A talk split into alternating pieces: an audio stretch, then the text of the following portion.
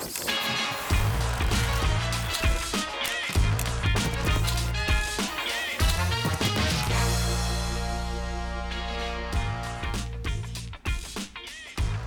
Estamos chegando, o Palmeiras acaba de se classificar, está nas quartas de final da Comebol Libertadores, depois de empate sem gols aqui em São Paulo, no Allianz Parque, enfrentando o Atlético Mineiro. O Galo se despede da Libertadores nesta noite de quarta-feira. Será tema e um tema, tema, com T maiúsculo.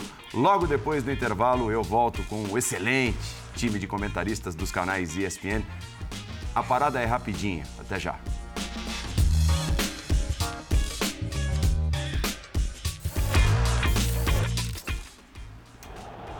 Assim, assim Abel Ferreira extravasou a classificação do Palmeiras confirmada depois de empate por 0 a 0, havia vencido semana passada por 1 a 0. Teve esse papo aí do Hulk no final, provavelmente pedindo mais um tempinho de acréscimo. A comemoração do Everton, Palmeiras dominou o primeiro tempo, no segundo tempo a história mudou bastante, o Galo cresceu, equilibrou, criou boas oportunidades também. Mais um histórico, Palmeiras e Galo, que termina com um final feliz. Para os Verdes de São Paulo, Leonardo Bertozzi, tudo bem? Seja bem-vindo. Tudo bem, Paulo? Boa noite a você, boa noite ao nosso fã de esportes. O Palmeiras avança, né? Uma, tentar chegar a mais uma final. É o único brasileiro desse lado da chave. Vai pegar o Deportivo Pereira, que eliminou o Independente Del Vale. E, assim, era o resultado esperado depois do primeiro jogo, né? Pela vantagem que o Palmeiras construiu em Belo Horizonte e por como construiu essa vantagem. E acho também que o jogo de hoje seguiu um script muito imaginado, que era se o Palmeiras não conseguisse matar o jogo no primeiro tempo e teve chances para isso, ele, ele tomaria mais cuidados no segundo. Ficou muito claro que a estratégia do Atlético, por como se portou em campo, era tentar sobreviver até um determinado momento em que pudesse assumir mais riscos no segundo tempo, e foi uhum. o que uhum. fez para tentar a bala de prata. Teve a bala de prata, né? O Paulinho teve a chance com o gol aberto ali no segundo tempo quando conseguiu driblar o Everton, mas bateu para fora.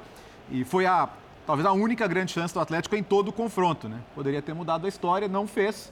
E o Palmeiras, como time ultra competitivo que é, acostumado a lidar com diferentes situações, né? situações de domínio, situações em que tem que sofrer um pouquinho mais, avança então. E acho que, pelo que foram 180 minutos, dá para dizer que o melhor time no confronto, com, com alguma margem, avançou. Né?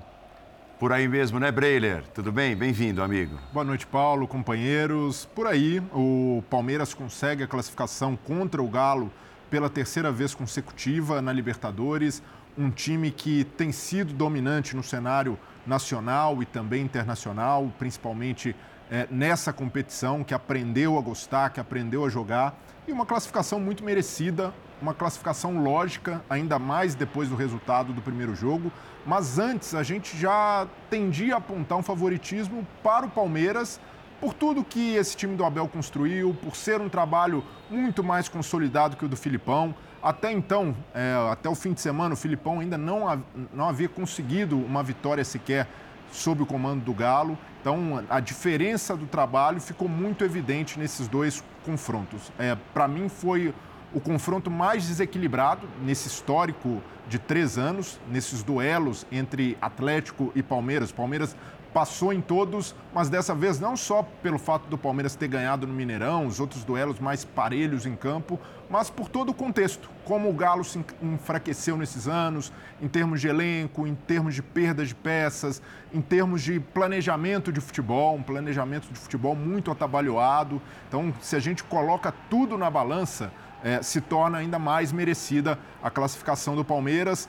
A gente pode analisar, esmiuçar mais o que o Filipão poderia ter feito de melhor, mas é, aprofundando um pouco mais no, no extracampo, eu vejo que é, não havia outro time para se classificar que não fosse o Palmeiras, por toda a excelência que tem na Libertadores e também por essa diferença no departamento de futebol, é, em formação de elenco, em continuidade, e isso hoje pesou muito a favor do Palmeiras ter essa casca, ter essa tranquilidade e além desse desequilíbrio, é, hoje em campo também ficou evidente como o Atlético precisa repensar muito da sua filosofia de futebol, precisa repensar investimentos, porque se esperava muito mais da temporada e agora vai ser praticamente um fim de ano para cumprir tabela, um fim de ano até melancólico para o Atlético, que se imaginava ser até um ano de festa, um ano apoteótico, com a inauguração do novo estádio e por todos os erros mais administrativos do que de campo,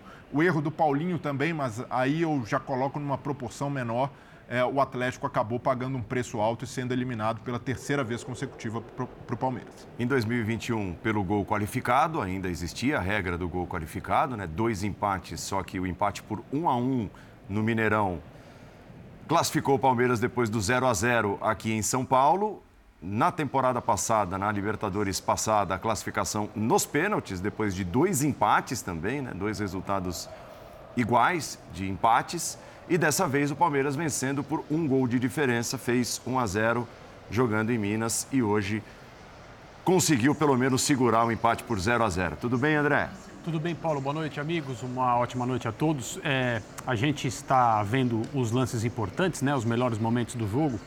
E dá para ver pela produção ofensiva do Palmeiras, especialmente no primeiro tempo, que a história desse jogo poderia ter sido outra e a gente tranquilamente poderia aqui estar falando de outra vitória nesse jogo de volta, sem que o Palmeiras tivesse as dificuldades prometidas pelo Filipão depois de vencer o São Paulo no fim de semana no Morumbi, quando ele disse: é, Nós vamos ter dificuldades porque o Palmeiras é muito bom, mas acredita em mim, o Palmeiras também as terá.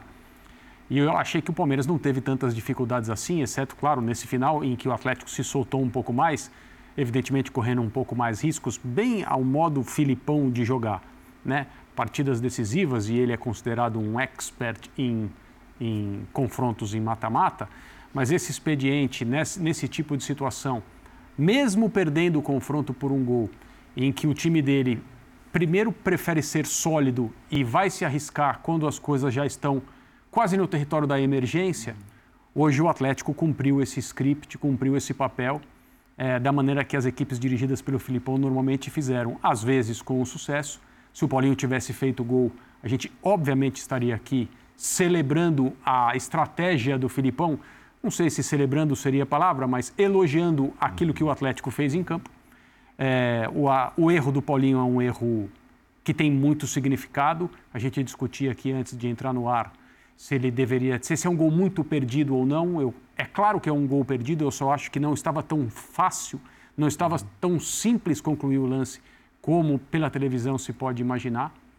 Mas com as chances que o Arthur teve, especialmente a primeira, a bola, a bola que ele bate de esquerda e vai saindo, Sai um pouquinho. e trecho inicial do jogo, as coisas poderiam ter se desenvolvido hoje no Allianz Parque de uma forma totalmente diferente e muito mais favorável ao Palmeiras que estou de acordo com o Bremer. É, venceu esse duelo mais uma vez, é o terceiro em sequência, como você disse, mas com, com alguma sobra.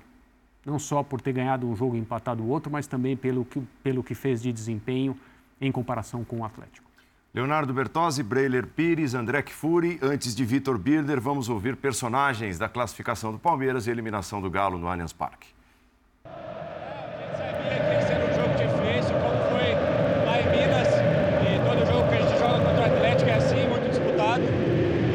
fez uma grande partida, teve um grande volume no primeiro tempo, não fomos eficientes e, e aí o segundo tempo a gente né, teve uma quedinha, é normal também a equipe deles ter que pressionar porque eles buscavam resultado, mas acho que a nossa equipe foi muito consistente, fez um grande jogo e agora é focar na próxima fase. Claro que essa disputa pelo gol, até a pressão que o time acabou sofrendo no segundo tempo, o time se segurou bem e agora classificou para seguir adiante. Isso, faz parte, como eu disse, a equipe do Galo tinha que se expor mais, porque eles precisavam fazer o, o resultado. A nossa equipe acabou recuando porque precisou, foi o que o jogo pediu. Mas a nossa equipe foi muito consistente, defendeu bem, é, fez o, jogou com o resultado na mão e, e soube é, jogar mais uma vez uma fase de Libertadores. Difícil, né? Pelo terceiro ano consecutivo ser eliminado dessa forma é muito difícil pra gente. Eu acredito que a gente, nossa eliminação veio do primeiro tempo que fizemos em BH, fizemos o primeiro tempo muito mal. É, quando a gente foi para o intervalo perdendo de 1 a 0 depois o Palmeiras ganhando, é um time que defende muito bem. Mas é que levantar a cabeça, agora é focar no brasileiro agora. Temos é, mais dois jogos para virar o turno, mais um jogo, acho que esse vai virar o turno. E focar nesse segundo turno como cada jogo sendo uma final pra gente. Faltou a bola do Paulinho entrar, é isso?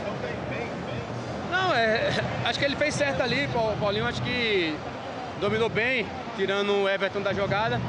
E acabou não tendo sorte na finalização, mas futebol é isso, entendeu? A gente, o, o que vale é a nossa entrega. É, até conversei ali com o árbitro, né? Porque que ele não marcou pênalti, ele falou que foi o defesa que cabeceou e pegou na mão do seu próprio jogador. Eu falei, não, beleza, pela regra não é pênalti. Mas a bola vinha para mim. Então a bola acaba, ele acaba mudando a direção da bola. Então o critério já muda. Mas então, respeite, tem que respeitar a decisão dele, claro. Conversei com ele na boa com ele ali, ele ficou meio que na dúvida assim, mas pronto. Tem que levantar a cabeça, levar toda a entrega que a gente vem tendo nos, dois últimos jogos e focar agora nas vitórias. Muito obrigado. Vitor Birner, tudo bem? Tudo bem, Paulo? Tudo bem. Boa noite a você, André, Breiler, Léo, aos fãs e às fãs do esporte. É, eu, em primeiro lugar, o mais importante para ambas as equipes era conseguir a classificação. Uma delas conseguiu, então o Palmeiras está de parabéns. Eu acho que a classificação tem muito mais a ver com o que o Palmeiras fez no primeiro jogo o que o, o, Atlético não fez. Eu gostei coletivamente da atuação do Palmeiras no primeiro tempo. E a única coisa positiva é que eu consigo destacar de ambas as equipes nesse jogo. Para o Palmeiras era muito importante passar, como também era para o Atlético, porque eles ganham tempo. Porque estão do lado da chave da Libertadores, hum. que dá muita chance do time chegar à decisão. Né? Porque tecnicamente eles são consideravelmente superiores aos times que estão desse lado da chave. Inclusive Boca Juniors? Inclusive Boca Juniors. Inclusive Boca Juniors. Boca vai entrar, ele tem a camisa, tem a torcida, quem sabe o Cavani se encaixa. Hoje já não foi o caso, mas é preciso tempo. Só que é, trabalhos, trabalho no Babel, por exemplo, que o Palmeiras passou muito mais consistente, muito mais longo. A gente notou o trabalho muito bem feito no primeiro tempo, trabalho estragado. Ah, o Palmeiras não conseguiu uma vitória com facilidade pelas más atuações dos jogadores de frente. Eu destaco dois, hum. porque eu acho que o Roli teve pouca chance eu acho que o Veiga fez um jogo bom, não foi espetacular, mas os lados de campo com o Dudu e principalmente com o Arthur muito abaixo. Uhum. O Arthur muito abaixo. Chegou um momento que eu acho que o Arthur até começa a se perder é, nas suas tomadas de decisão. Tem um lance, por exemplo, em que a jogada é construída pelo lado esquerdo, ele recebe a bola do lado direito, é um lance claro para ele dominar sozinho dentro da área, escolher o canto e fazer o gol. E ele é um jogador com técnica sobrando para isso. Ele é um jogador acima da média do futebol brasileiro. Ele é um bom jogador. Mas acho que ele veio errado tanto que ele tenta definir de primeira e chuta muito longe do gol. Porque o jogo foi engolindo o atleta. O, a tensão do jogo, que foi confortável para o Palmeiras no primeiro tempo, o Palmeiras foi melhor, o Palmeiras mereceu a classificação, o Palmeiras é um dos favoritos da Libertadores, o Palmeiras é o favorito do lado da chave que está, mas no segundo tempo, quando a partida se arrasta no 0 a 0 contra o Atlético, o jogo vai ficando perigoso. É o time do Filipão, tem o Hulk, tem o próprio Paulinho que perdeu o gol, que mostra como o jogo ficou perigoso. Agora, o Atlético, vamos ter para definir facilmente o Atlético. Ah, o Atlético ganhou o jogo do São Paulo no final de semana. O, Lucas, o Hulk acertou uma falta lá de longe. Hoje o Atlético não acertou a bola no gol. O Atlético não fez nenhuma defesa. O Everton. É, nenhuma é. defesa. E o Atlético precisava fazer um gol. Então, se sem goleiro, na única chance que o time cria, a bola não vai no gol, fica complicado, porque o Atlético também vive uma fase tecnicamente muito abaixo. Até quando consegue construir alguma coisa, muito mais baseado no momento do jogo do que propriamente na incapacidade do Palmeiras, porque é um jogo cardíaco, é um jogo decisivo. Então, quando você chega ali no segundo tempo, quando faltam 15, 20, 25 minutos, você tem o time melhor, jogando dentro de casa, mas que sofre uma pressão muito mais é, pela vontade do adversário do que propriamente pela organização é, o jogo vai ficando um pouco desconfortável. Você tem contra-ataques aos montes, você não bate o jogo, o Atlético deixando um monte de espaços. Então, é, o Palmeiras, mais do que a classificação merecida é, do time que tinha mais chance de classificar desde antes, o Palmeiras ganhou tempo para voltar a ser o Palmeiras que joga no nível melhor. Hum. Porque se eu for pegar a primeira Libertadores do Palmeiras, a, que foi campeão, o Palmeiras campeão da segunda vez, e o Palmeiras eliminado do ano passado, talvez esse tenha sido o, o jogo de mata-mata, com exceção ao jogo contra o River Plate, era o time ainda trabalhando no começo, com meio campo de jovens, com exceção ao jogo do River Plate dentro do Allianz, na primeira conquista de título, talvez tenha sido um dos mais fracos. De um time que tem anos de trabalho. E para mim isso não tem a ver com a Bel. Porque o Zé Rafael fez um bom jogo, mas quando você olha, o, o Gabriel Menino fez um bom jogo, mas quando você olha os jogadores de frente, os lados de campo, eles não funcionaram. E o Abel olhou para o banco e aí a diretoria. E não havia quem colocar para substituir para levar o padrão. É, e você falou também sobre essa dificuldade do Atlético de finalizar. De fato, você precisar buscar o resultado contra o Palmeiras. Tem que acertar o gol, né? Sair de um jogo sem nenhuma finalização no gol, isso daí é algo que depõe muito também contra o trabalho do Filipão. Mais que isso, né, Breiler? Uma finalização certa nos dois jogos. Uh, Sim. E a do Mineirão foi uma cabeçada do Gemerson no comecinho do segundo tempo, que o Everton defende. Ou seja, os atacantes do Atlético não acertaram o alvo em 180 minutos. Claro, e fal- faltou agressividade ao Atlético, faltou também poder de construção. E por isso eu não acho justo crucificar o Paulinho por ter perdido a única Não, mas ninguém crucificou. clara. Não, pois é, eu- mas certamente para o torcedor vai ficar, poxa, o Paulinho perdeu o gol que poderia ter sido da Eu classificação. acho que, Pauli, acho que o Paulinho é um jogador que tem bastante utilidade no elenco, só tem, só tem problema. Tem, a é. troca de técnico do Cudê pelo Filipão, e aí o Cudê saiu porque quis, a escolha do Filipão, que era uma escolha que até podia dar certo, resolver aí rapidamente, técnico faz um jogo rústico, ela falhou. E aí tem que olhar para a diretoria. Exato. Tem que olhar para a diretoria do Atlético, porque é, Dá para reduzir e colocar na conta do Paulinho, não. não, não funcionou. O Filipão foi contratado para o time chegar competitivo nesse momento. E o time foi muito pouco competitivo.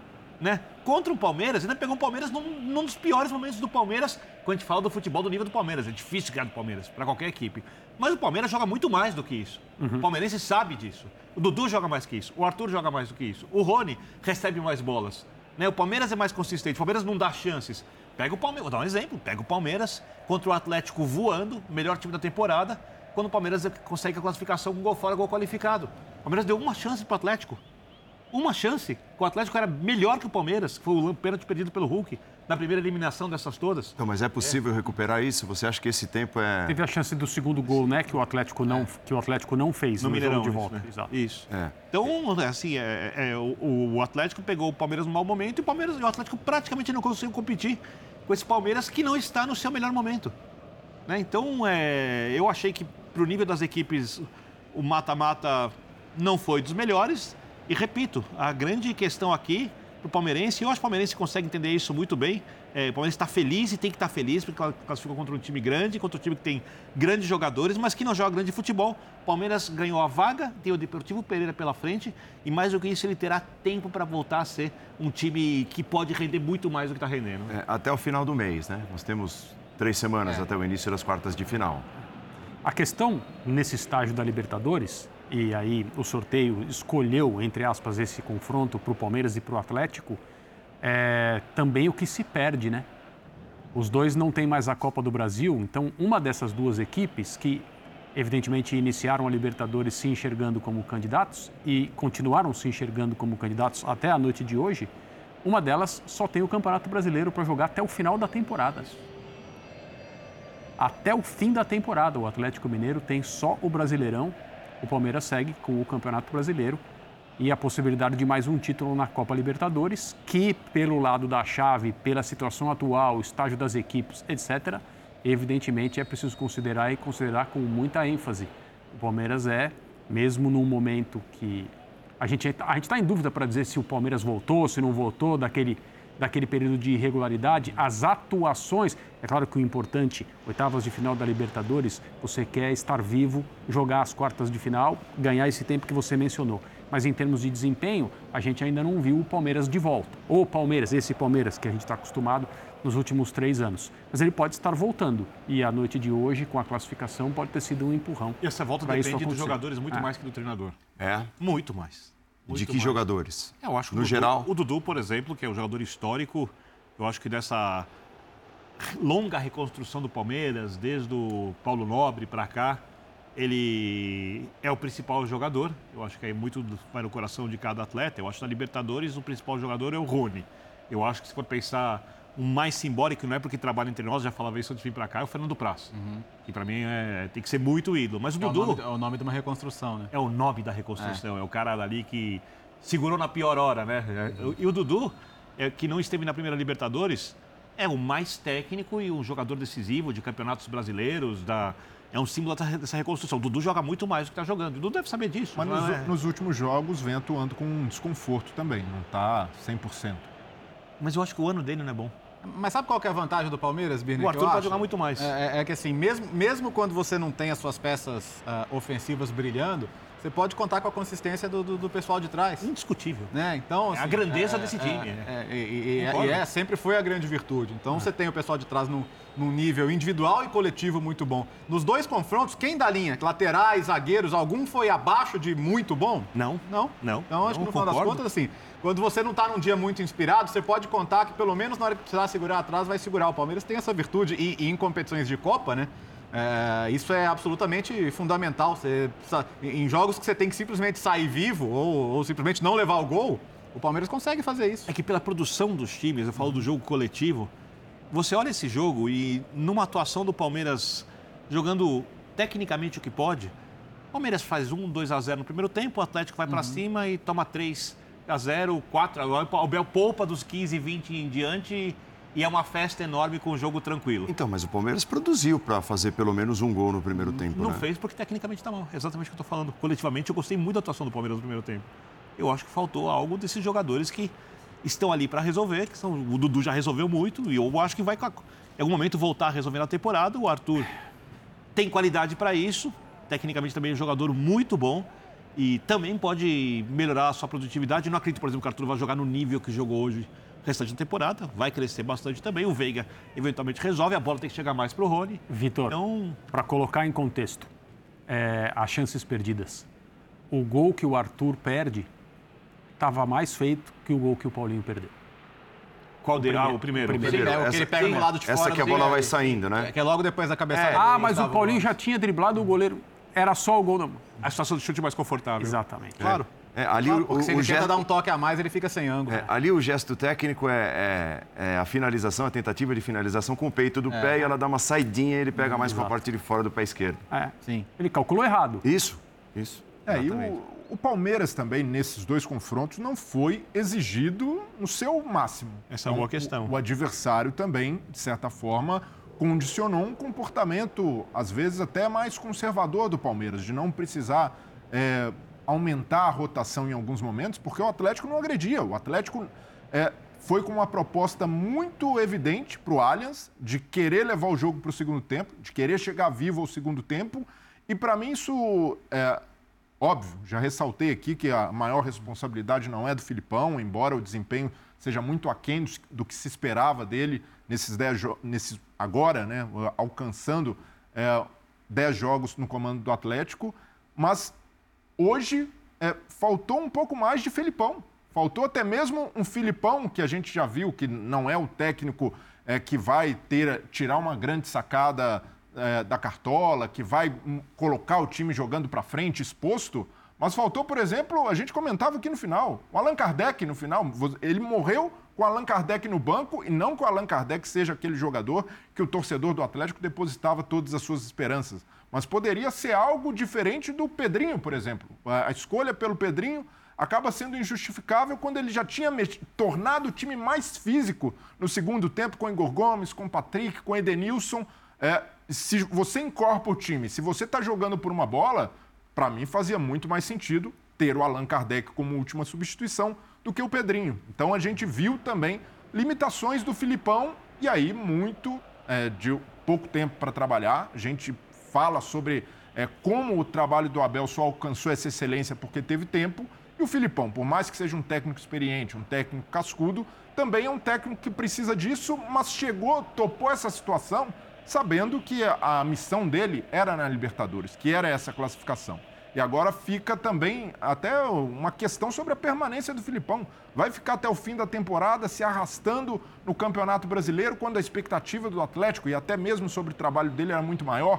E se apegou muito também a essa ideia da mística. Ah, o Filipão em Libertadores, o cara que nunca caiu nas oitavas. E agora aconteceu. O Filipão, pela primeira vez, não chega às, às quartas de final da Libertadores porque é assim é, que acontece. No ano passado também, Filipão em final é diferente. Filipão perdeu uma final no comando do Atlético Paranaense. Então, por essa limitação do trabalho, a falta de ideias, de imaginação e nem mesmo é, o que a gente costuma ver nos times do Filipão, defesas sólidas, times bem arrumados, times que não dão espaço no meio. O pecado que o Atlético cometeu no jogo de ida, ao expor demais o meio-campo, ao dar todo o espaço do mundo para o Veiga pensar, para finalizar de longa distância, custou também. Ah, o, sim. o Palmeiras tomou um gol dessa maneira. Então, nem o estilo Filipão a gente viu nesse time do Atlético. Então, isso também demanda é, uma, um- uma retomada, um, um recálculo de rota para o Atlético para um desfecho, no mínimo honroso, que vejo que a- o mínimo que o Atlético pode dar ao seu torcedor, além de inauguração do estádio, é buscar uma vaga na Libertadores, que já começa também a ficar complicada pela falta de respostas do trabalho do Filipão. Relato do- de quem vive o dia a dia do Atlético é que, assim, de fato, a expectativa era de melhorar o ambiente com o Filipão. E nisso ele é bom como poucos, melhorou o ambiente. O jogador, sabe, é, de novo, você não fala em nenhum jogo que os jogadores não se esforçaram, não correram, não sofreram, nenhum, nenhum dos jogos. Mas né? um tanto Não quanto, faltou luta. Um tanto quanto bagunçado hoje, Esse né? é o ponto que eu ia Se- chegar. O segundo tempo estava bem Assim, bagunçadinho, a- a- né? Antes, na, na- na- na primeira parte do ano, com o Cudê, que as pessoas, as pessoas que tomaram a decisão de contratá-lo sabiam perfeitamente a personalidade dele e decidiram, da mesma forma, trazê-lo e ele saiu justamente pela personalidade que todo mundo sabia que ele tinha. Mas, enfim, dito isso, eh, o ambiente podia não ser tão bom como hoje, mas o time jogava muito mais vezes bem do que mal, né? Teve raros jogos ruins, um deles custou caro, que foi a eliminação na Copa do Brasil, isso tem que ser dito, mas o Atlético mais vezes jogava bem. O Atlético, com o Filipão, poucas vezes jogou bem. É muito nítido, dedos. muito nítido que os jogadores do Palmeiras, quando têm a bola, consigam ou não executar da melhor maneira possível, eles entendem o que vai acontecer, eles entendem a movimentação de quem está ao lado. Isso, eles sabem o têm que querem. método. É, É, exato, alguns exato. métodos. É. Os do Atlético eram. Hoje, hoje o Atlético, assim, a gente até comentava, né, Paulo? Primeiro tempo, muitas vezes os volantes com a bola e ninguém apresentando para receber. É, todo mundo espetado e, e a no meio bola, dos a bola era defensores. necessariamente esticada, uma tentativa forçada. E aí a chance de errar o passe, claro que é muito maior, é uma bola que vai rifada. Enfim, o Atlético hoje é um time que não, não sabe exatamente qual que é a estratégia que ele tem para atacar, né? É um modo aleatório. Aleatório, o Gemerson, quando É. pegava a bola, já a, a único pensamento era fazer o jogo direto. Tanto é que sai assim com uma bola mais esticada pro Edenilson, a jogada do Paulinho, mas muito pouco, muito pouco para um Atlético que tem é, elenco para mais. E aí também Há não muito mais. mas não entra na conta do Filipão o fato dele não ter formado esse elenco. Se a gente olhar ali, as características do Filipão, jogadores que ele valoriza, talvez o jogador que poderia ser mais utilizado por ele foi vendido para o Flamengo. O Alan, pe- pela característica de recomposição, de fechamento, até de saída de bola, seria um cara muito útil nesse processo do Filipão. Eu entendo o que você quer dizer, mas isso era tão óbvio desde o começo, porque qual é a ca- característica do time do Filipão? Basicamente, um jogador de lado de campo que consiga desequilibrar, um centroavante alto de área, alguém que encosta, volantes com muita pegada, jogada aérea muito forte, um time com capacidade de recomposição e de contra-ataque. Mas era óbvio que o Atlético não tinha Não. um time ideal com essas características. Não era nada disso até a chegada E dele. se você sabia, eu sabia, comentamos isso quando foi contratado, todo É. mundo sabia, o Filipão sabia, e ele topou. E eu acho que você topa um trabalho a partir do momento que você acha que você consegue desenvolver um jogo vencedor nessa Mas o- equipe. O, erro dele foi não ter sido flexível a partir do momento que topou. Porque falar que o Cudê não deixou nada, era terra arrasada, não era essa a situação. O time do Cudê jogava melhor do que esse. Mas ele poderia ter aproveitado algumas coisas. A sintonia de Hulk e Paulinho, por exemplo, foi completamente desfeita. Perfeito. Hulk e Paulinho não se encontram mais. Perfeito. Não existe mais a dupla de ataque. Filipão descartou o que funcionava com o Cudê.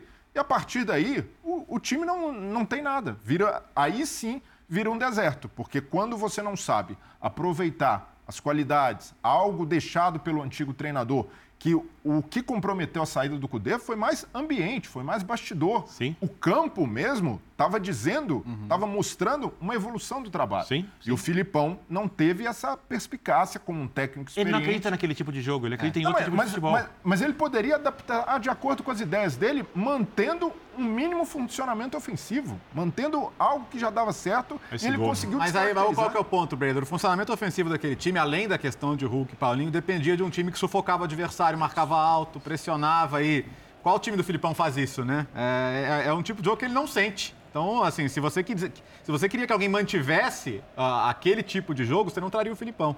Então você pensou mais no ambiente do que no jogo. Você pensou quase que só no ambiente, pra falar a verdade, né? E, e só ambiente não salva um time de futebol, cara, porque é, precisa jogar também. E, e agora essa reta final do ano, eu fico pensando o que, que é melhor realmente, né? Porque o estádio, bom, o Barimarra trouxe hoje na nossa programação a informação de que o estádio já deve ser inaugurado tendo as liberações do Corpo de Bombeiros agora, dia 27, contra o Santos. Então daqui a é, dois fins de semana, três fins de semana. pode ser uma tentativa de, de repente, resgatar um pouco da, da, da animação do torcedor, sabe? De viver um momento histórico para o clube. É um momento de festa. É um momento que, que, que, deve ser celebrado, mas é, o resultado tem de vir. O Atlético pós-2021, que foi a, toda a promessa feita, né? Por, pelas pessoas que, que, que fizeram é, grandes coisas para assumir o controle do clube. E de continuar competindo nesse nível, para continuar arrecadando em níveis altos e, e, os resultados esportivos de 22 e 23 são desastrosos. São muito abaixo do, do que se investiu no time, né? Que partida fez o Zé Rafael, né? Nossa. Que partida fez o Zé Rafael? O jogador da classificação. É. Ele, ele, é um jogador que estabiliza o time do Palmeiras. É, é curioso isso, né? Alguns jogadores têm funções é, que quando eles não estão presentes, além do elenco não ter alguém com as mesmas características, o que é comum, frequente, né? Acho que quase todos os elencos passam por esse problema com relação a uma ou outra figura. É, a, a, a ausência tem um peso muito grande pela maneira como esse jogador vê o jogo, aquilo que ele agrega, aquilo que ele faz além do que seria normalmente ali o seu a descrição do seu trabalho, do seu cargo, digamos assim. O Zé Rafael é um desses jogadores e ele assim, a história dele como jogador é muito curiosa, mostra o mérito que ele tem e dos treinadores que participaram do desenvolvimento do futebolista que ele é hoje, né? Completamente diferente daquilo que muita gente imaginava, talvez ele próprio. Então, assim, aquela coisa que os técnicos têm como uma das suas funções principais, indicar para jogar para atletas, né? Isso vale para todas as modalidades. Indicar para atletas aquele que é o caminho correto, que às vezes eles próprios não sabem ele, ele aparece no trabalho feito com o Zé Rafael e na transformação que ele passou como jogador de futebol. É uma coisa muito, acho que muito legal, porque aí eu sei que o Vanderlei Luxemburgo não gosta deles, mas eu vou elogiar o Abel e de técnicos europeus. Você pega um jogador que é mais do passe, da construção, uhum. recua ele um pouco transforma ele num grande marcador, ensina ele a se posicionar. O próprio Luxemburgo fez isso com o Rincon, para dar um exemplo de e, muito, até, muito E utiliza aquilo que ele já tem. E utiliza aquilo que ele já tem. É muito mais difícil você, mais amplo, é muito mais difícil você, né? É muito mais é. difícil você fazer o caminho contrário. E, e, no caso do Zé Rafael, por necessidade. Porque Sim. o Palmeiras tinha o Danilo é ali como dono da posição, o Zé Rafael um passo à frente, né? Digamos, é o segundo volante, não tinha tanta responsabilidade assim de marcar. Aí, é, com as coisas acontecendo, com a saída do Danilo, o, o Abel não encontra o jogador para exercer a função e acaba encontra, não encontra fora do Palmeiras, com contratações e tudo, o torcedor pedindo. Encontra dentro do elenco, recua, aí abre-se o espaço até para o desenvolvimento do Gabriel Menino, que andou meio esquecido no elenco. É, é foi uma que reinvenção, é a, a, né? A dupla do momento é essa, né? É. Zé Rafael e Gabriel Menino. Que hoje foi bem, né? De novo. Hoje foi muito bem a dupla. De novo. O menino com cartão amarelo desde o primeiro minuto de jogo, é. inclusive, né?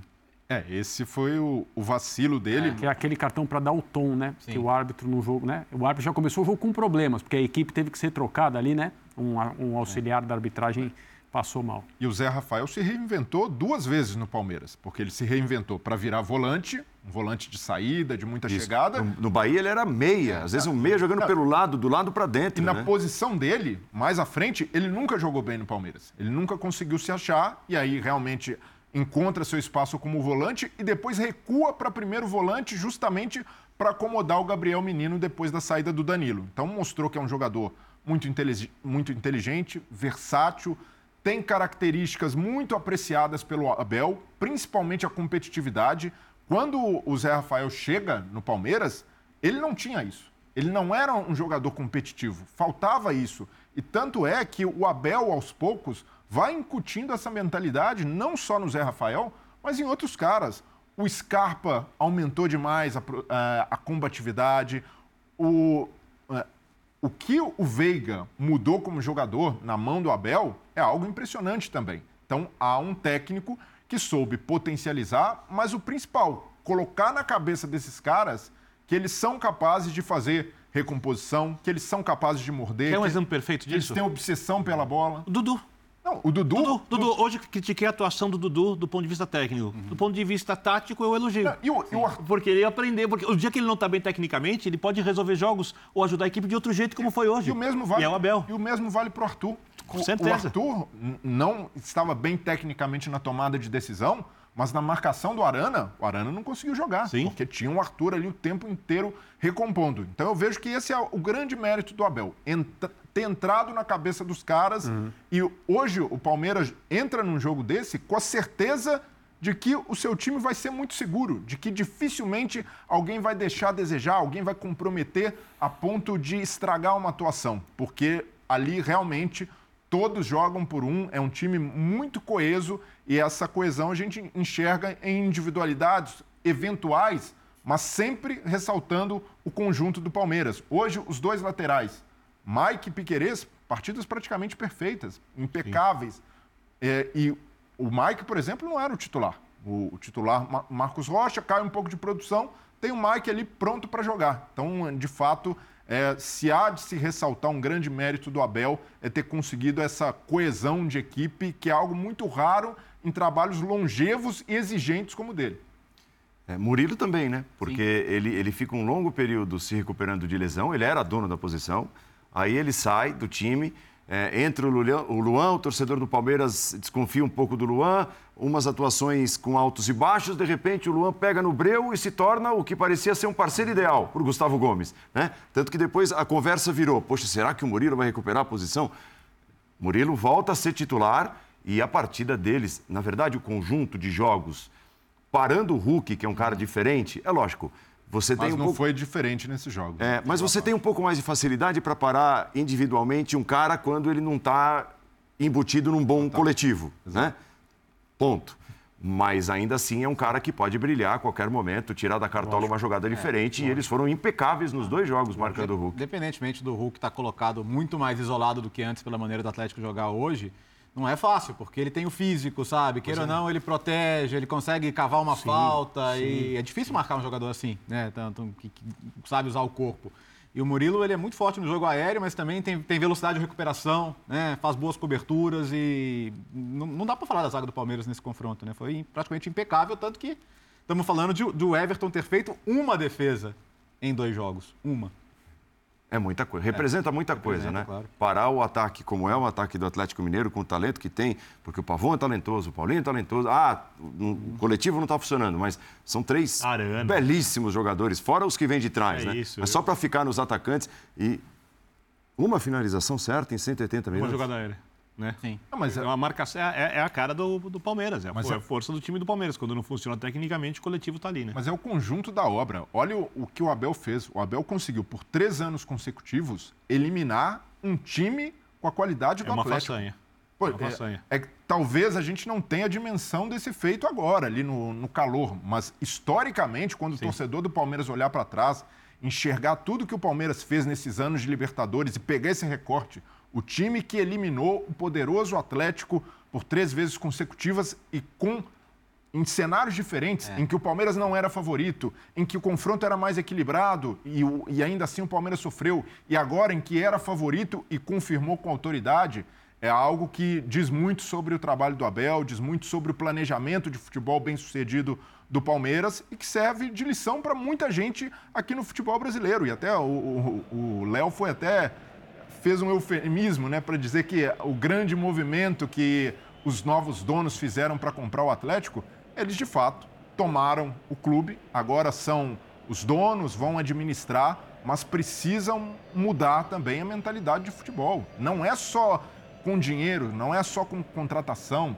que se vai criar uma filosofia vencedora e uma filosofia longeva. O Atlético criou condições para isso. O Atlético plantou lá em 2020, a chegada do São Paulo, o início da montagem desse elenco, mas faltou um direcionamento de futebol, faltou uma confiança, é, não só que vai além de treinador, que vai além de nomes. É, o Cuca capitaneou num primeiro momento, mas para mim o Atlético nunca teve essa visão que existe no Palmeiras, de fazer um trabalho bem sucedido no futebol, de ter ali pessoas que blindem é, a equipe, que blindem o treinador e comissão técnica nos momentos mais complicados e ter também alguém com esse direcionamento. faz um exercício, Breiner. Pega a escalação do Palmeiras nos três anos de confronto e as escalações do, do, do, Atlético. É, é, os técnicos, então, não vou nem falar. Pois é. é que a, a, a única equipe que faz alguma coisa parecida com isso é o Fortaleza no nível, obviamente, menor, porque o orçamento é inferior, que mantém treinador, mantém Sim. ideia, confia, tem projeto de trabalho.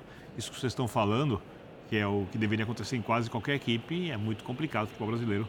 Modelo associativo, política de clube e todas as suas mazelas dificultam isso. Agora, isso que está na tela é muito grande, né? Sexto ano seguido nas quartas de final. numa competição que muitos dizem que você precisa se sentir cada vez mais à vontade para jogar. Porque se você não se sentir, é, de alguma forma você vai estar atrás daqueles que se sentem.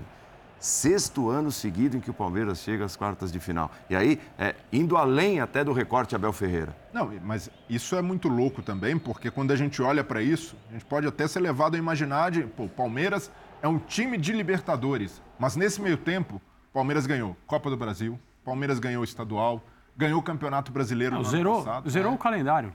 Não. O, calendário, o calendário foi zerado. É, Então, fa- Não, Aí- não existe nada aí a ser, a, ser ganho, a ser ganho pela primeira vez. é, no caso do Abel, do Palmeiras, é a obsessão passa a ser um mundial, mas para isso só que- precisa servir tá, a ele tá um, Libertadores. um- um difícil, difícil alcance. né? É, e, e é, é- é outra história, mas do- dos possíveis, Contra o Chelsea foi muito bem na final. ele ganhou, No limite. ele ganhou tudo e consegue.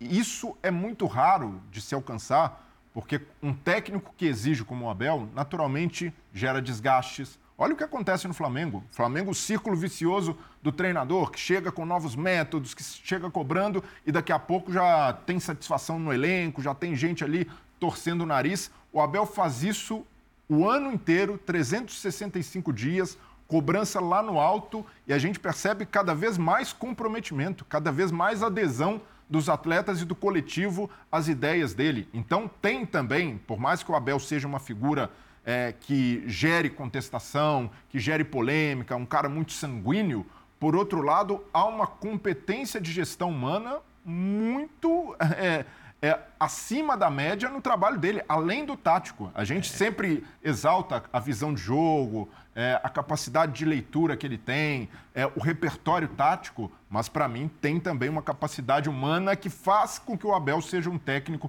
muito completo, para mim o mais completo. Que É legal que você cite isso, porque você falou do Flamengo, aí você está falando de projetos completamente antagônicos e eficazes. Um clube gera muita receita, tem muito dinheiro e investe em nomes, contratações, qualidade técnica, mas não consegue ter um projeto consistente. Sabe qual é a impressão que eu tenho, Biner? É assim, o, o Flamengo tem elencos tão fortes que eles se sobrepõem a tudo que é, a tudo que é feito de maneira atropelada dentro do clube. Mais ou né? menos, obviamente dentro do nosso É. contexto, um Real Madrid, no tempo ali que o Florentino Pérez ficou com dúvida de como, qual treinador conseguiria gerenciar o elenco, né? até que Ah. traz o Zidane, que no final das contas era muito mais um gestor de elenco do que o grande estrategista. É, e, e- e o- e o Palmeiras, assim, o Palmeiras tem um elenco forte, mas é, é- é- quando o Palmeiras precisa jogar com cinco, seis reservas, já sente um pouco mais. O trabalho de futebol do É, Palmeiras então é mais a- consistente, mas a está faltando ideia de jogo que existe ali, ela, ela, ela é a principal coisa que sustenta o Palmeiras seis anos seguidos em uma, uma quarta final de Libertadores. É lógico que ele não pôde continuar o tempo todo da mesma forma, com os mesmos jogadores e mantendo o mesmo embalo e tudo desde que assumiu.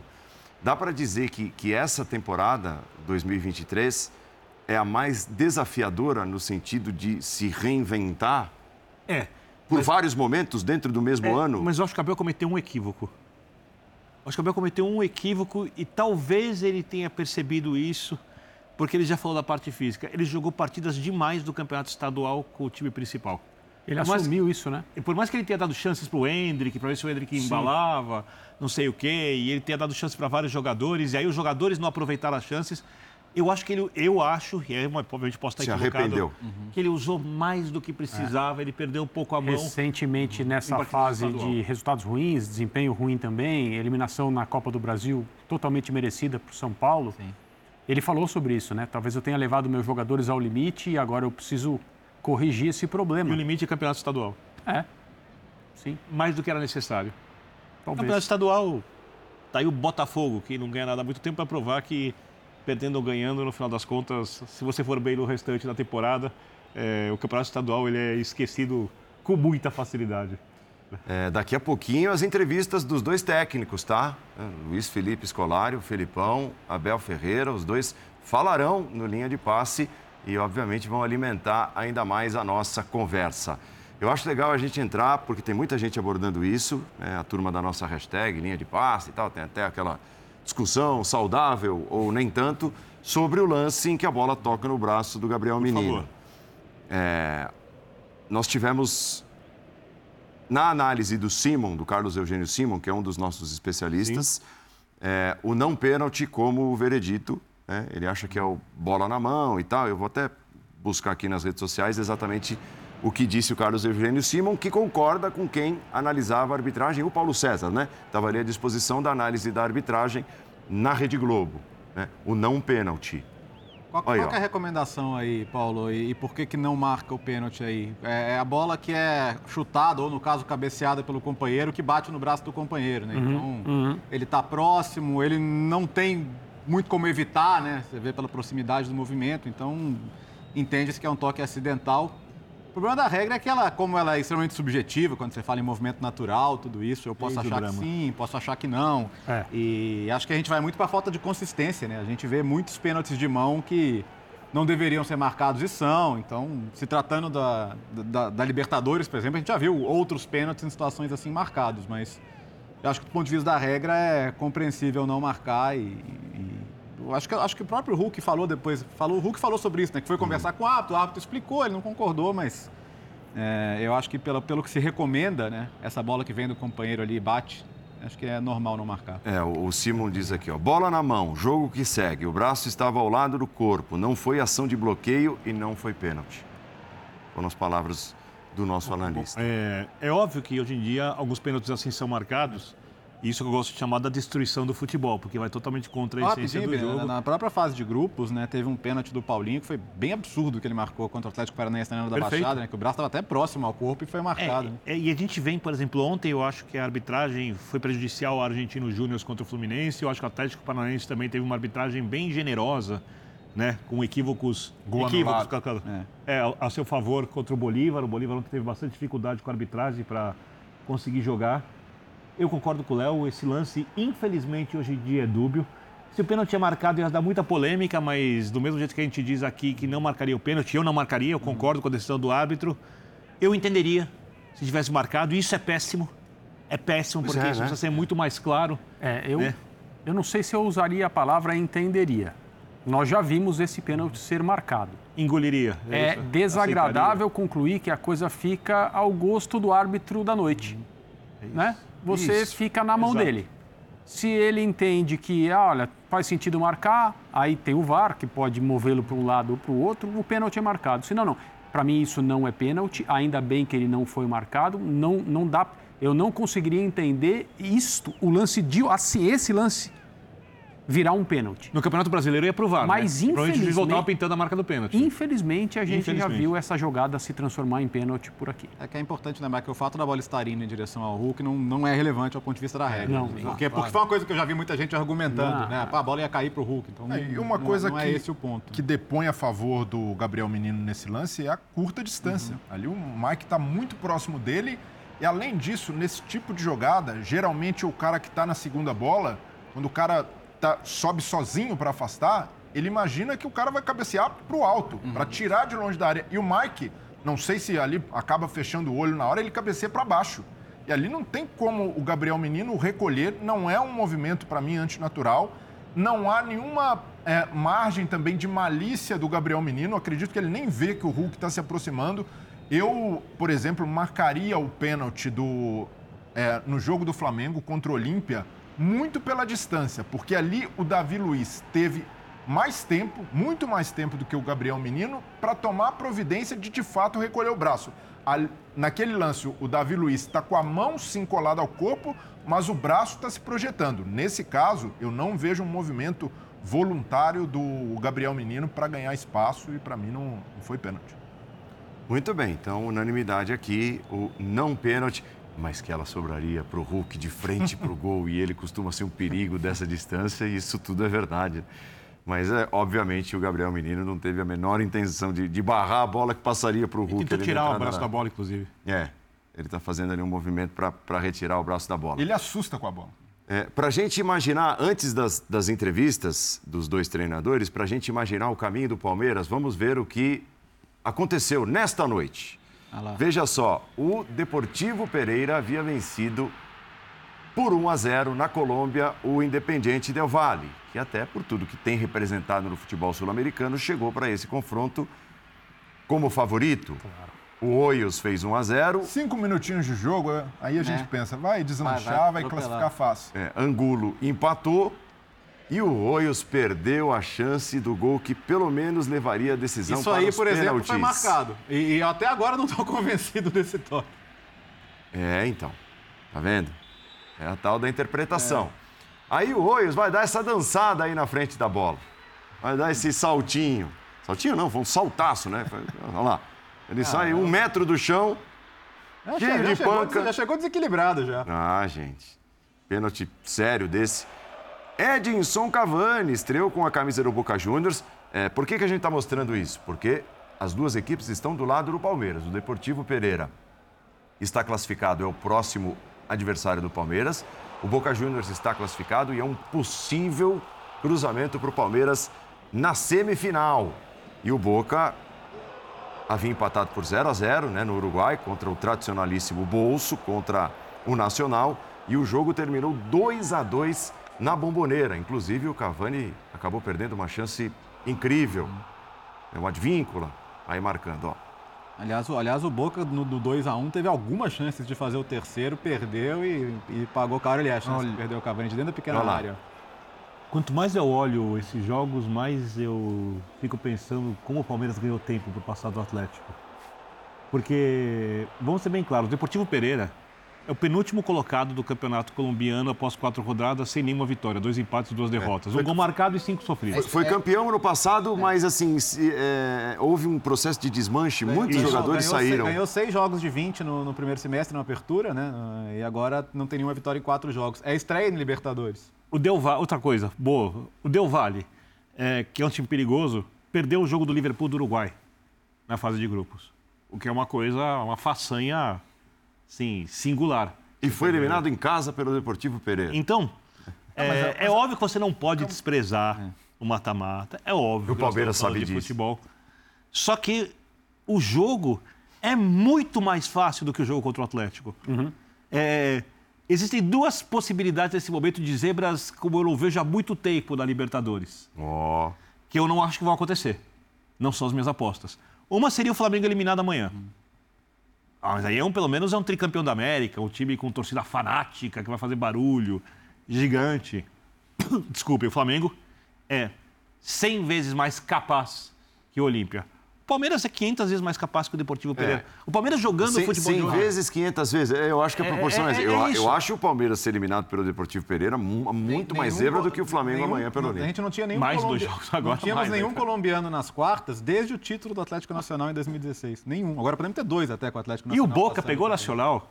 Assim, eu sou fã do futebol uruguaio, eu adoro muitas coisas do futebol uruguaio, mas é uma pena que o futebol uruguaio tenha chegado nesse ponto, né? Tem o Polenta como um dos líderes, né? É, da equipe, é um time que dedicado, guerreiro, torcida fanática. Não, vendeu caro. É. De novo. Pois é, você vê no nível que está o Boca. Então, a não ser que o Cavani faça uma coisa muito atípica ali, as coisas melhorem muito, ah, o Palmeiras pode, de repente, pegar um Boca Juniors, se o Boca Juniors passar da sua outra fase, na semifinal, né, do Racing, do Atlético Nacional. O Racing também perdeu o seu melhor jogador para o Corinthians. É, se pega o Boca, é uma alegria enorme, porque é óbvio que o Boca sempre se respeita. E você acredita em mística, Bini?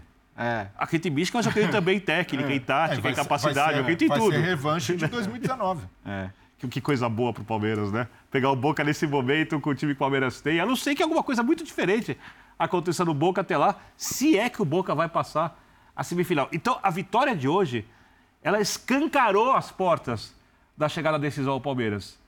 Desde que o Palmeiras jogue o que pode jogar. E hoje, por exemplo, acho que o Palmeiras jogando o que jogou hoje, se não for uma coisa de azar, de arbitragem, já tende a chegar à final da Libertadores. Mas vamos esperar, porque o futebol é sempre perigoso. Abel Ferreira, entrevista coletiva do técnico classificado português que leva o Palmeiras mais uma vez às quartas de final da Libertadores, agora no linha de passe. Olha, eu, eu falo muito com os meus jogadores que defender tem muito a ver com o caráter e o compromisso e atacar para mim tem a ver com muita organização, mas a missão do treinador principal é ensinar aos jogadores o jogo, ensinar a tática. Essa é a tática, a tática é responsabilidade só do treinador. A técnica é dos jogadores, a física dos jogadores e a mental, fazemos aqui 50-50, porque o treinador também pode ajudar. A tática é treinador, o resto são, são os jogadores. Nós ensinamos, a minha função é ensinar os jogadores a jogar com bola. E eles durante o jogo, segundo eu sei, as estatísticas andam na média entre 2 a 3 minutos, portanto eles passam mais de 90 minutos, porque agora os jogos têm entre 90 a 100, mais de 90 minutos tem que correr sem bola, tem que saber correr bem. E é isso, essa é a minha função enquanto treinador, é ensinar não só esses dois jogadores que falaste que fizeram um grande jogo, mas eu hoje, eh, se me permites, eu recuso-me a falar só desses dois jogadores, porque eu acho que a equipa uh, teve muito bem, uh, apesar de ter sido um jogo equilibrado e difícil, nós tivemos muito mais oportunidades do que o nosso adversário. O nosso adversário teve uma, com todo o respeito, eu não me lembro dele fazer uma defesa. Um, foi, a única que eles tiveram foi uma diagonal do Paulinho, que depois atirou ao lado. Agora, nós na primeira parte podemos chegar ao intervalo com um, dois golos e ter a eliminatória resolvida. Mas hoje o que fica aqui, na minha opinião, grande caráter a seguir a jogar de trás, a seguir a jogar pressionados, com, com o nosso ataque começar nos pés do, do, do Everton. Falhámos apenas uma e, e pode acontecer, que foi um passe que ele ligou no no Gomes e perdemos, mas nós estamos preparados para esse tipo de perdas de bola, mas foi foi que eu mais gostei, foi a coragem que nós tivemos do sempre que temos bola, nunca abdicamos de jogar, nunca abdicamos de fazer o, o golo, porque o nosso objetivo era esse, era fazer golos hoje. Infelizmente, na minha opinião, faltou uma coisa hoje só ao Palmeiras, foi fazer pelo menos um ou dois golos. Abel, boa noite. O Everton, boa noite. Gustavo Solero, da Rádio Bandeirantes. Abel, até com relação a essa situação que você falou, né? Palmeiras poderia ter feito um ou dois gols no jogo de hoje. Fica mais difícil também para o treinador com relação ao que o Palmeiras ofereceu dentro da partida de olhar para o banco e buscar alguma troca, porque o Palmeiras, mesmo quando esteve observando o Galo, mudando já cinco jogadores, o Palmeiras ainda não tinha feito nenhuma alteração. Você acha que ia ser difícil mudar alguma peça se não fosse o Zé Rafael sentir alguma coisa pela intensidade do Palmeiras? E para o Everton, até aproveitando a deixa do professor, quando ele fala 50% do mental são dos jogadores, 50% ele ajuda vocês. Como que esse mental de atletas que já bateram mais de 150, 200, no seu caso, mais de 300 jogos pelo Palmeiras, ajudam também em jogos tão importantes e decisivos como esse do Atlético Mineiro? Pode falar. Boa noite. Senta direito, pá. Pô, tava aqui ouvindo o senhor é, falar aqui, vai relaxando, relaxando. É, cara, na verdade, é bem o que ele falou anteriormente, né? É, é, é, o verdadeiro professor, né? Não é o, o cara que nos ensina a tática, ensina também essa parte mental, que ela é muito importante dentro do jogo, tá com a cabeça fria, tá com, com a mente tranquila para poder apresentar bons resultados e cada vez que você joga, você aprende e você se prepara melhor. Eu acho que tem toda a preparação de treino, toda a preparação é, física, mental, mas o jogo também te dá muita experiência. Cada vez que você joga mais, você vai aprendendo mais, você vai lidando com situações que são diferentes do, do dia a dia do treino. Então, acho que hoje ter um elenco, não só eu, mas com boa parte do elenco, tem mais de 100, 150, 200 jogos já pelo clube. Acho que isso traz um pouco de experiência nesse tipo de jogos. A gente tem mais tranquilidade, tem é, melhores as tomadas de decisões e, e fazer aquilo que o professor pede, se preparar bem e, e levar para dentro de campo. Acho que com a cabeça fria sempre se toma melhores decisões e hoje foi, foi assim. A equipe mostrou o caráter dela em, em defender na hora que precisa, teve a chance de, de para criar os gols e Infelizmente não, não fizemos, mas acho que sai daqui é o caráter e aquilo que a gente se comprometeu a fazer do início ao fim a gente fez nos dois jogos e a gente está feliz pela classificação. É, boa pergunta que fizeste. Um, o nosso adversário tinha só dois dias de recuperação, o que eu não acho justo, para te ser sincero, não acho justo, porque aconteceu-nos o mesmo contra o São Paulo, aqui, o nosso adversário teve mais tempo do que nós, e isso é uma vantagem, portanto nós tínhamos essa vantagem física, nós tínhamos de estar mais frescos. E a segunda, este jogo começou a ser ganho contra o jogo contra o Fluminense. Foi lá que nós começámos a ganhar este jogo. Uh, com a quantidade de jogos que há, não há outra forma a não ser um, rodar a nossa equipa. Um, e portanto, este jogo começou a ser ganho não hoje, mas contra o Fluminense. Uh, volto a dizer que contra o Fluminense eu Um, não achei o resultado justo, mas eu costumo dizer que o resultado toma conta dele. Um, e nós temos de tomar conta das nossas tarefas, como hoje, por exemplo. Sinceramente, não achei o resultado justo. Achei que nós devíamos ter, ter ganho o jogo, mas o futebol é si mesmo, é a eficácia. Um, acho que queríamos, deveríamos ter feito. Uh, com o, o, Fluminense aconteceu exatamente a mesma coisa. Acho que a quantidade de oportunidades que nós tivemos, deveríamos ter feito mais golos, mas uh, muitas vezes o futebol tem destas, destas coisas.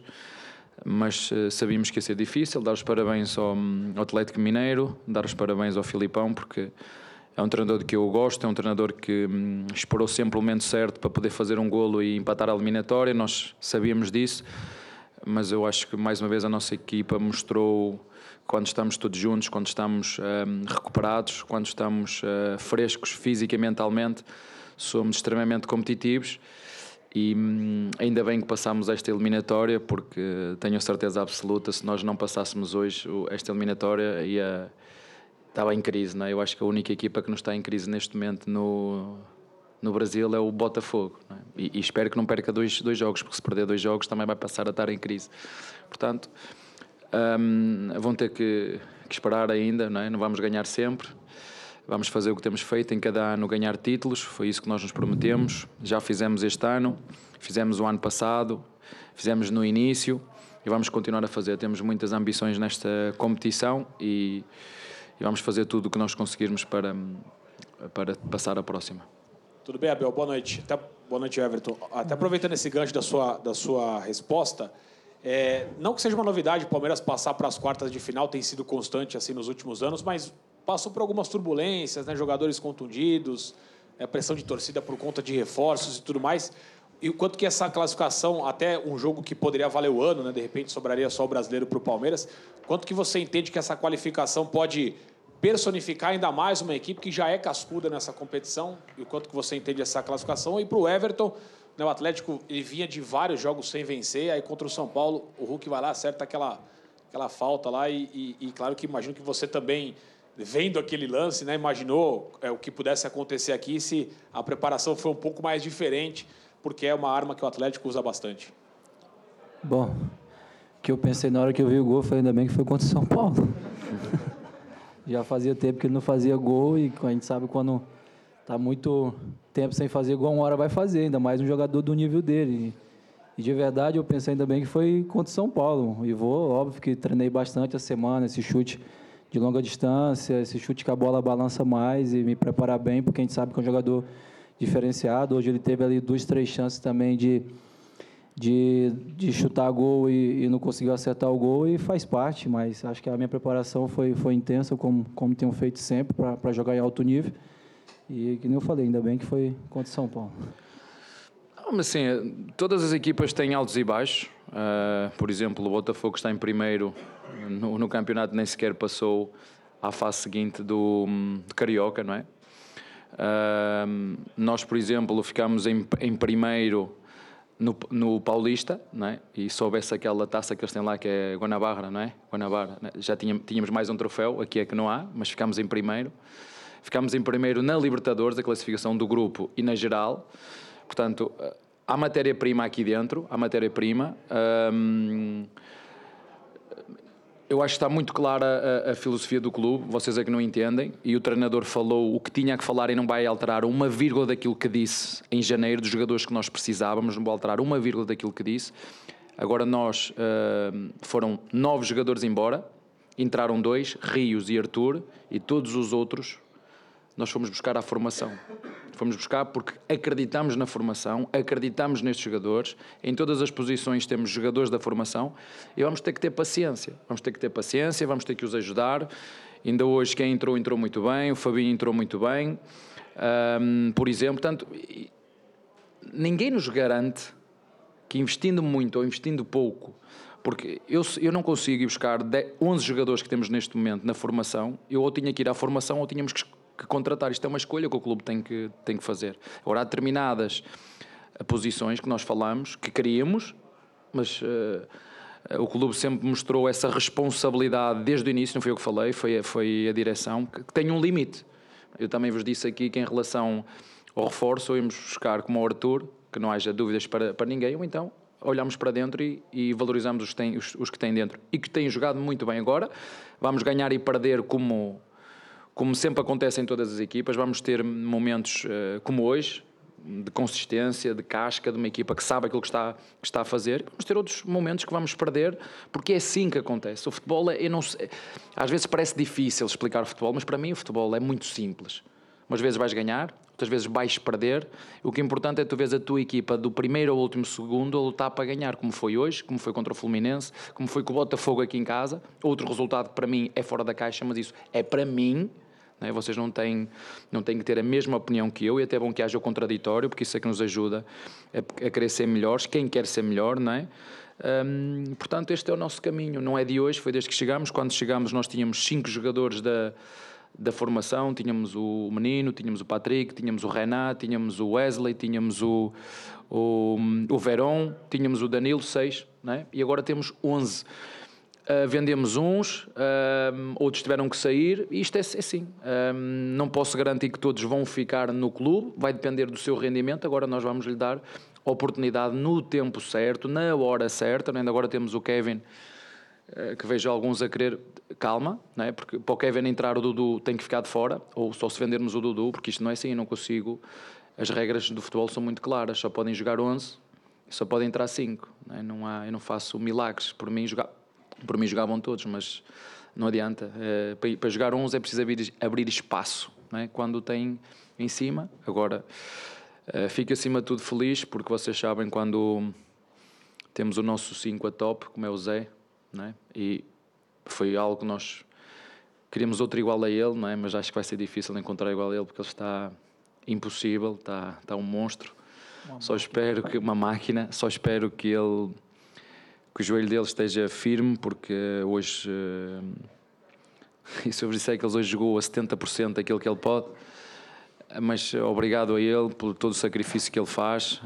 Um, nenhum dos meus melhores sonhos pensei que ele ia passar de uma nota 6, que eu acho que ele era um 8 de 6, para um 5 da nota 10. É top o que ele fez hoje no jogo, nos ajudou muito e hum, só espero que ele não tenha nada, porque porque é um jogador realmente que nos equilibra muito a nossa equipa e nos dá uma, uma dimensão muito grande. Boa noite. É, claro, claro, dá, não, não é só dar impressão, a gente vem melhorando dia após dia, vem melhorando de jogo para jogo, algo, os resultados não estavam aparecendo, ganhamos uma, empatamos outra, embora esse empate não, não quer dizer nada porque somos desclassificados, mas a gente nota uma equipe um pouco mais acertada em alguns detalhes e um pouco mais organizada para defender e para atacar. E é, presume-se que nós, com o trabalho sendo feito como eles estão estão fazendo, nós vamos melhorar de jogo a jogo, de situação a situação, porque já temos jogo no domingo em que somos obrigados a pontuar para dentro de estarmos dentro daquela perspectiva que queremos. Um, nós temos que saber e temos que respeitar a equipe do Palmeiras, que é uma das melhores equipes do país e que joga um futebol de, de muita qualidade. E jogamos de igual para igual, com alguma predominância em 10, 15 minutos do Palmeiras, 10, 15 minutos nossa. Mas foi um bom jogo e o Palmeiras tinha dois resultados, conseguiu o segundo. Está de parabéns. Muito bem, então um pouco do Felipão, um pouco mais do Abel Ferreira, o técnico classificado, e assim a gente encerra o assunto Palmeiras e Galo, Palmeiras e Atlético Mineiro e dedica essa parte final do linha de passe à classificação do Fogão, do Botafogo, que está nas quartas de final da Comebol Sul-Americana, conseguiu no mínimo, né? Era o mínimo que precisava para se classificar, sem sustos, sem pênaltis. Conseguiu o um empate contra o Guarani no Paraguai. Diga-se, o Botafogo bem mexido, bem mudado. E acompanhou esse jogo pessoalmente, né? Trabalhando pelos canais ESPN lá no Defensores del Chaco. E chega com um pouquinho do que foi esse empate por 0 a 0 Guarani e Botafogo. O Jean Oddi. Diga lá, Jean. Olá, Paulo e amigos do Linha de Passe. Pois é, o Botafogo avançou para as quartas de final da Copa Sul-Americana, vai enfrentar o Defensa e Justiça. E vou dizer, avançou sem sofrer muito. Avançou num jogo muito feio, o jogo foi realmente ruim. Primeiro tempo a gente não teve nenhuma finalização no alvo. No segundo tempo, claro que o Guarani precisava ir mais para cima, né? Acabou finalizando três vezes, já mais para o final do jogo, mas o Gatito apareceu bem nesses momentos. O Botafogo termina a partida com uma finalização apenas no alvo, mas não precisava finalizar, né? Não precisava fazer gol, tinha a vantagem adquirida no Rio de Janeiro com a vitória por 2 a 1. Hoje contou com o Júnior Santos como centroavante, né, jogando ali no lugar do Tiquinho. Havia muita dúvida se o Eduardo entraria jogando como falso 9, se o Janderson seria o titular e manteria mais as características do Tiquinho. No fim, a escolha foi pelo Júnior Santos. Ele não apareceu tão bem no jogo ofensivamente, mas também porque o Botafogo criou de fato muito, muito pouco. Um Botafogo que soube se defender, um Botafogo que fez valer a sua superioridade técnica e a inferioridade do adversário tecnicamente para não sofrer e para não colocar em risco a sua classificação. Claro que eu acho, amigos, que para brigar por uma Copa Sul-Americana contra os adversários que o time pode ter pela frente, o Botafogo vai precisar escalar mais titulares. Mas pensando nesse momento, e o Botafogo tem que pensar muito no Campeonato Brasileiro, né? Acho que fez bem o Bruno Lage porque conseguiu poupar muitos jogadores importantes como o Janderson, como o Eduardo, pensando no jogo do final de semana contra o Internacional pelo Campeonato Brasileiro e o, e o Botafogo não pode brincar com o Campeonato Brasileiro, certo, amigos? Certíssimo, Jean, que amanhã comentará nesse mesmo estádio, né? Uhum. É, Olímpia e Flamengo, um jogo que promete muitas emoções pela Comebol Libertadores.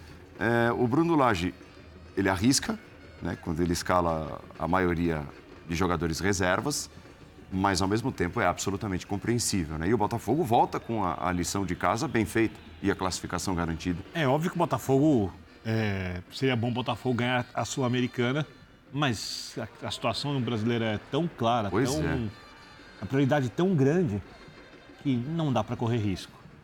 Valia a pena, se necessário, perder a classificação hoje para poder seguir no Campeonato Brasileiro com uma vantagem enorme. Até porque há duas questões para o Botafogo no Campeonato Brasileiro. Uma é que perdeu o seu artilheiro, um dos principais jogadores, e tem uma diferença de pontos muito grande. A outra é que as equipes que podem encostar, encostar no Botafogo não têm conseguido regularidade e todas estão na Libertadores.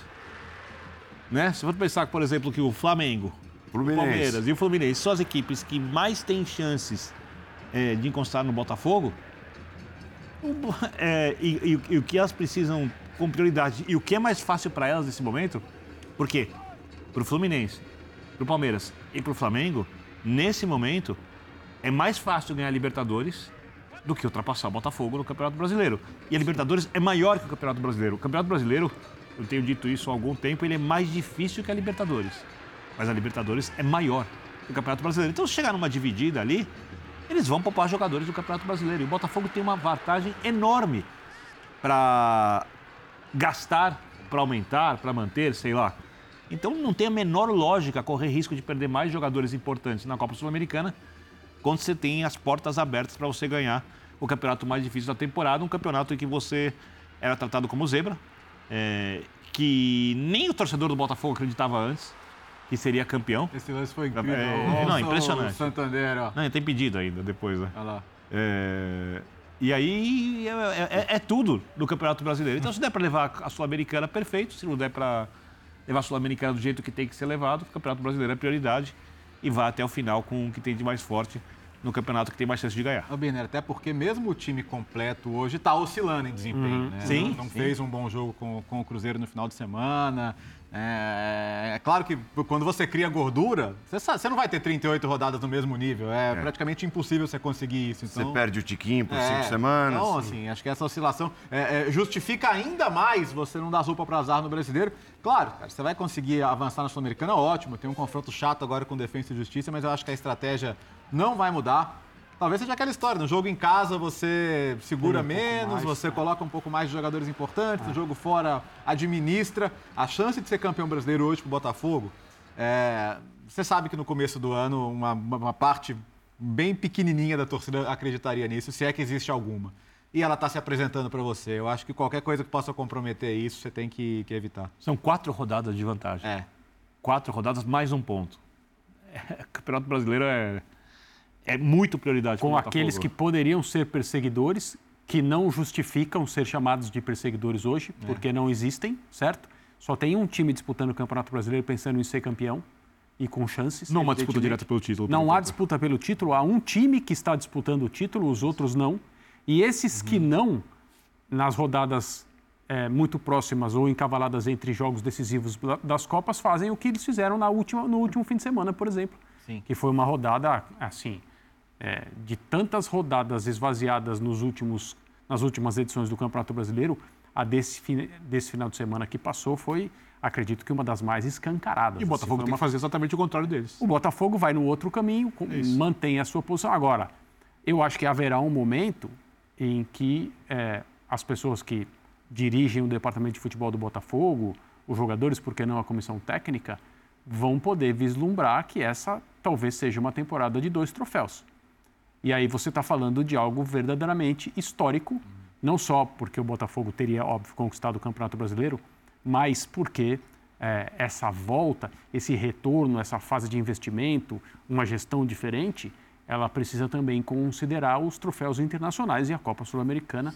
Ela tem muito valor por ser uma competição, obviamente, continental. É, nos últimos jogos, o Botafogo tem tido mais goleiro do que juízo. Não dá para chamar Sim. de sorte, Sim, porque sim, tem sim. dois ótimos goleiros. O PR salvou no fim de semana contra o Cruzeiro e, novamente, o Gatito precisou fazer grandes intervenções.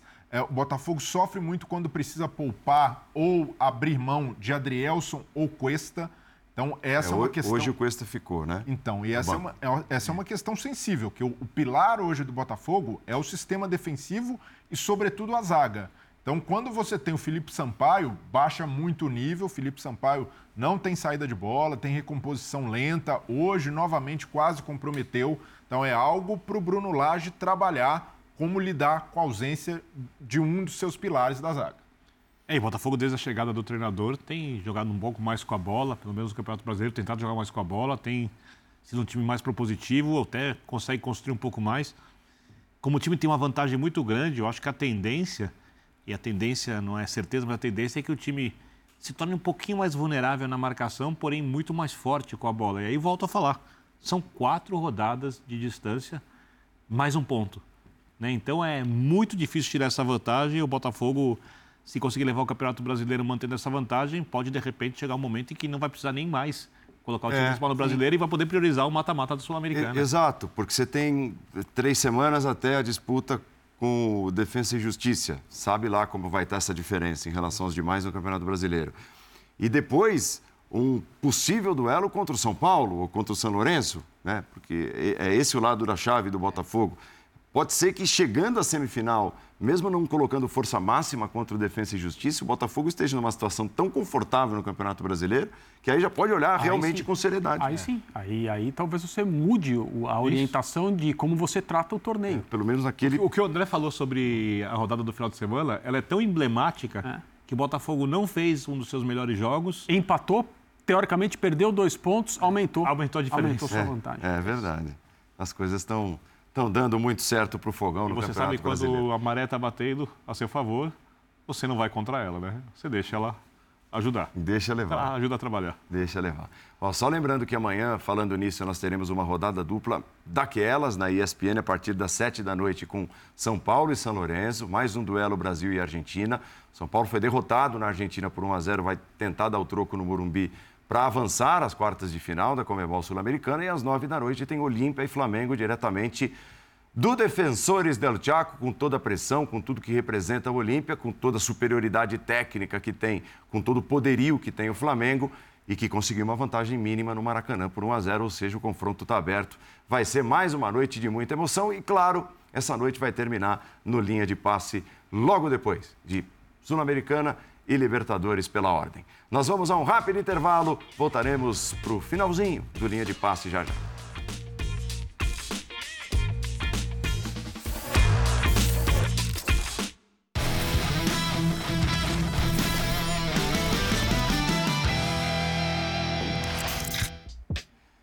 Estamos de volta, destacando aí os confrontos já definidos, é, ou peronomútil, né? Porque o primeiro ali tem um ou e o último também. Os confrontos das quartas de final, tá? Então, Boca e Atlético Nacional ou Racing, faltando a definição. Nesta quinta-feira, o Atlético Nacional venceu por dois gols de diferença na ida. Palmeiras e Deportivo Pereira da Colômbia, confronto confirmado. Internacional e Bolívar também, confirmado, firmado. Fluminense pode pintar um Fla-Flu ou Olímpia nas quartas de final. E claro, você vai ver os principais movimentos das quartas de final também aqui nos canais ESPN Star Plus, a casa do futebol sul-americano. Breiler Pires, André Kfouri, Um Léo. Bertozzi. Até amanhã. Um abraço, muito obrigado. Até amanhã, uma nova edição do Linha de Passe, então. Deixa eu ver. 23 a horas. próxima. Isso. Até a próxima. Depois de, de Flamengo e Olímpia, Olímpia e Flamengo. Um bom dia, Vitor. Bom, dia, a todos. Bom muita dia, bom dia. saúde, muita Quinta-feira. paz. Professor Calçade, seja com a voz plena para trabalhar amanhã. Saúde e paz a todos. Ele trabalha até sem voz. Tá na hora, né? Professor Calçade? Sim. Retornar aqui ao estúdio. Já Não, retornou de professor viagem? Calçade. Pra mim, professor Calçade tem que. Não, mas tá na hora já, né? Tá viajando, duas semanas, legal.